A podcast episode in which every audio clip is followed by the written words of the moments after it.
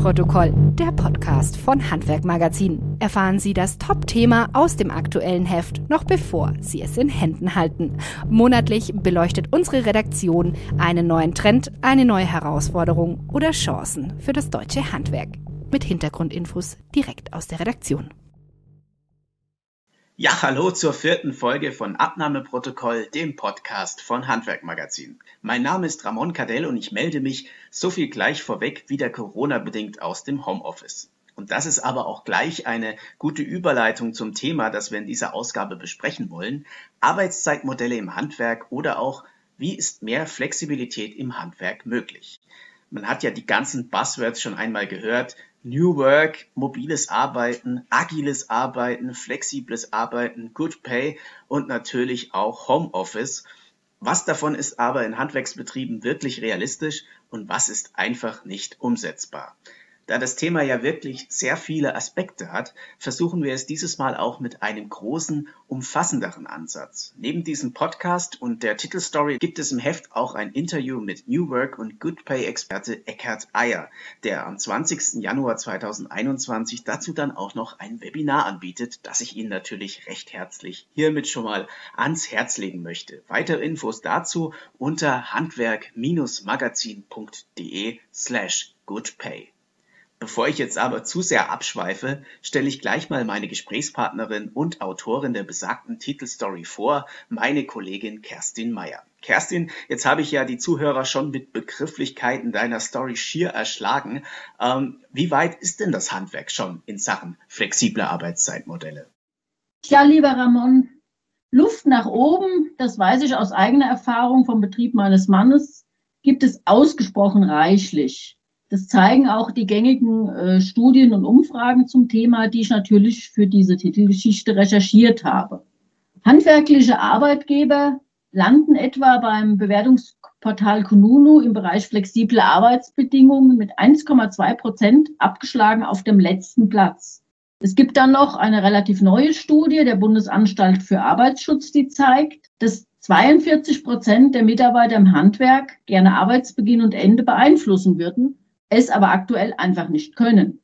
Auch hier haben alle anderen Branchen echt einen deutlichen Wettbewerbsvorsprung. Ja, Kerstin, jetzt bin ich mal gemein und sage, warum ist es denn für Betriebe überhaupt so wichtig, sich von äh, starren Arbeitszeiten wegzubewegen? Man könnte ja sagen, tja, hat schon immer so funktioniert. Ja, okay, das ist natürlich auch eine Einstellung.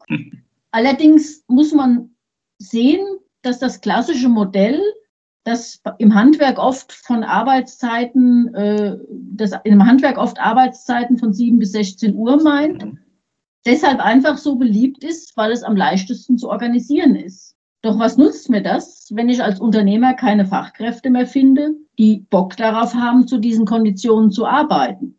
Dabei darf man nicht vergessen, die jüngere Generation, für die hat der, die Vereinbarkeit von Privatleben und Job einfach einen ganz anderen Stellenwert. Je nach Lebensphase sind flexible Arbeitsbedingungen oft sogar wichtiger als die Bezahlung. Das hätte man sich ja vor 20 Jahren überhaupt gar nicht vorstellen können. Deshalb nach meinen Recherchen, wer künftig im Handwerk qualifizierte Fachkräfte finden und ganz wichtig natürlich im Betrieb halten will, muss auf die geänderten Anforderungen reagieren oder eben tatenlos zuschauen, wie die guten Kräfte zur Konkurrenz abwandern. Tja, und das letztgenannte wollen wir natürlich auf keinen Fall, dass die Fachkräfte zur Konkurrenz gehen.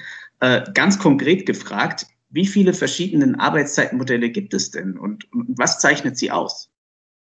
Das Schwierige im Umgang mit diesem Thema ist, dass es keine Musterlösung gibt, die in allen Betrieben und Branchen gleichermaßen funktionieren kann. Mhm. Das macht den Zugang zum Thema etwas schwierig. Was es allerdings gibt, sind Rahmenmodelle wie Gleitzeit, versetzte Arbeitszeit, Jahresarbeitszeit oder auch das mobile Arbeiten.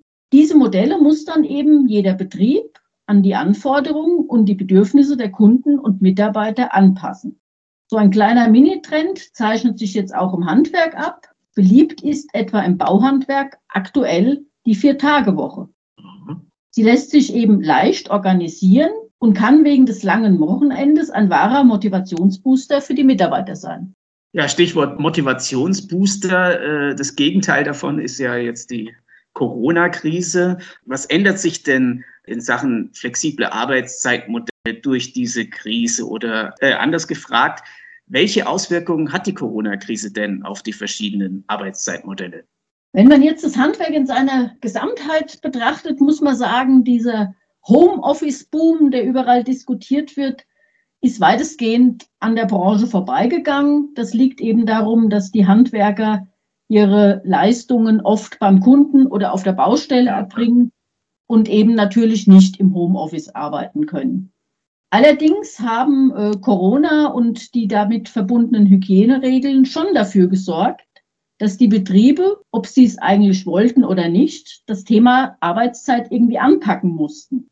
Viele haben jetzt zum Beispiel feste Teams gebildet, die in unterschiedlichen Schichten arbeiten, um die Ansteckungsgefahr zu verringern. Insofern kann die teilweise zugegebenermaßen aufgezwungene Flexibilität auch ein Türöffner sein, sich nach Corona mit flexiblen Arbeitszeitmodellen zu beschäftigen. Ja, richtig. Und äh, hier wieder mal vielleicht auch eine positive Auswirkung der Corona-Krise. Ähm, fallen dir denn spontan Betriebe ein, die ihre Arbeitszeitmodelle schon erfolgreich verändert haben? Äh, du hast ja da sicher schon ein paar Best-Practice-Beispiele in der Titelstory untergebracht, oder? Aber natürlich, das ist auch das Schöne an dem Thema. Es gibt auch im hm. Handwerk inzwischen viele tolle Beispiele.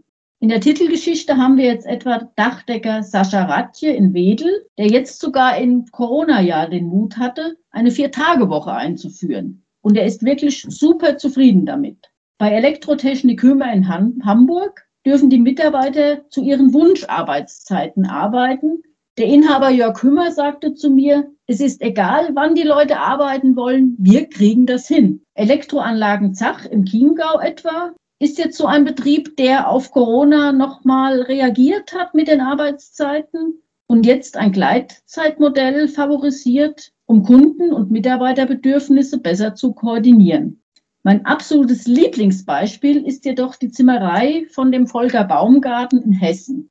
Dort regeln die Mitarbeiter ihre Arbeits- und Urlaubszeiten eigenständig in ihren Teams das ist nicht nur super für die Stimmung und die Produktivität, sondern der Chef Volker Baumgarten muss sich auch nicht die Themen Arbeitszeit und Urlaub kümmern und sich dann auch nicht mit den Mitarbeitern auseinandersetzen, sondern das regeln die einfach untereinander. Das ist auch sehr geschmeidig für den Chef. Ja, klasse. Also, also Wahnsinn. Äh, ich bin erstmal total baff, ehrlich gesagt, wie viele verschiedene Lösungen existieren. Ähm, und wenn ich jetzt als Handwerksboss neidisch zu diesen eben genannten Betrieben schaue und mir denke, Mensch, die machen das aber so toll, das will ich auch. Ähm, wen kann ich denn um Rat fragen? Äh, welche Experten hast du für deine Geschichte denn um Rat gefragt? Also ich würde jedem Handwerker empfehlen, sich erstmal an die Betriebsberatung seiner Handwerkskammer zu wenden Dort gibt es zum Teil auch Berater, die sich wirklich auf das Thema Flexibilität spezialisiert haben und da enorm weiterhelfen können. Mit dieser Erstberatung, die die Kammer leisten kann, können die Chefs zumindest erstmal einen Modellrahmen finden, der für ihren Betrieb passt. Wenn dieser Rahmen dann steht, kommt es natürlich für die weitere Ausgestaltung darauf an, wie die Bedürfnisse der Mitarbeiter und Kunden bei dem Thema sind. Das muss man natürlich als Unternehmer erstmal abfragen. Und dann im Detail das Modell auszuarbeiten, was natürlich im Einzelfall auch schon etwas anspruchsvoll sein kann, können eben freie Berater helfen. Daniel Dirkes von der Auf Kurs GmbH hat etwa Dachdecker Ratje bei der Einführung der Vier-Tage-Woche unterstützt. Das hat super funktioniert und sich für den Unternehmer mehr als ausgezahlt. Ja, super. Also den, den letztgenannten Daniel Dirkes, den kann ich natürlich auch nur wärmstens empfehlen. Er gibt ja zusammen mit Handwerkmagazin regelmäßig Webinare und Seminare zu diesem Thema. Äh, ich war da auch schon live dabei und kann sagen, der versteht sein Handwerk. Die Teilnehmer, die haben hier wirklich immer nur positives Feedback gegeben. Also wirklich gerne mal schauen unter handwerk-magazin.de slash Seminar und äh, einfach mal schauen, ob da vielleicht von Daniel Dirkes für Sie dabei ist. Ähm, zum Abschluss an dich, Kerstin, nochmal die obligatorische Frage, die ich immer stelle, in zwei Sätzen. Warum sollte man als Handwerkmagazinleser diesen Beitrag unbedingt lesen? Weil eine flexible Arbeitsgestaltung nach meinen Recherchen nicht nur eines der wichtigsten Instrumente im Kampf um die besten Köpfe ist, sondern auch eine wirklich tolle Chance für den Chef, mit eigenverantwortlich arbeitenden Mitarbeitern mehr Spaß und eine bessere Work-Life-Balance für alle zu erreichen. Mal ganz ehrlich, viele Chefs hätten doch auch gerne mehr Zeit für die Familie oder Hobbys. Flexiblere Prozesse im Betrieb sind dafür ein wichtiger Baustein. Also meine Empfehlung, nicht länger warten, sondern einfach anpacken.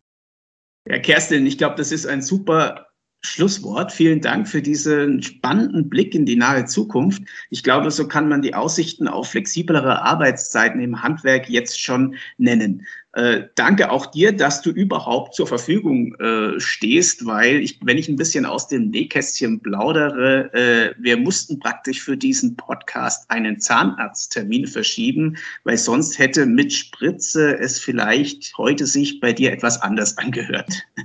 Also danke auch dir und danke auch, liebe Zuhörer. Äh, die nächste Folge, also Ausgabe Nummer 5, gibt es dann zur Januar-Ausgabe. Ganz wichtig, schon Weihnachten. Landet also bei Ihnen sozusagen mit dem Januarheft direkt unter dem Christbaum. Bis dahin alles Gute, bleiben Sie gesund, genießen Sie natürlich die Adventszeit. Das war Ramon Cadell mit Abnahmeprotokoll, der Podcast von Handwerkmagazin.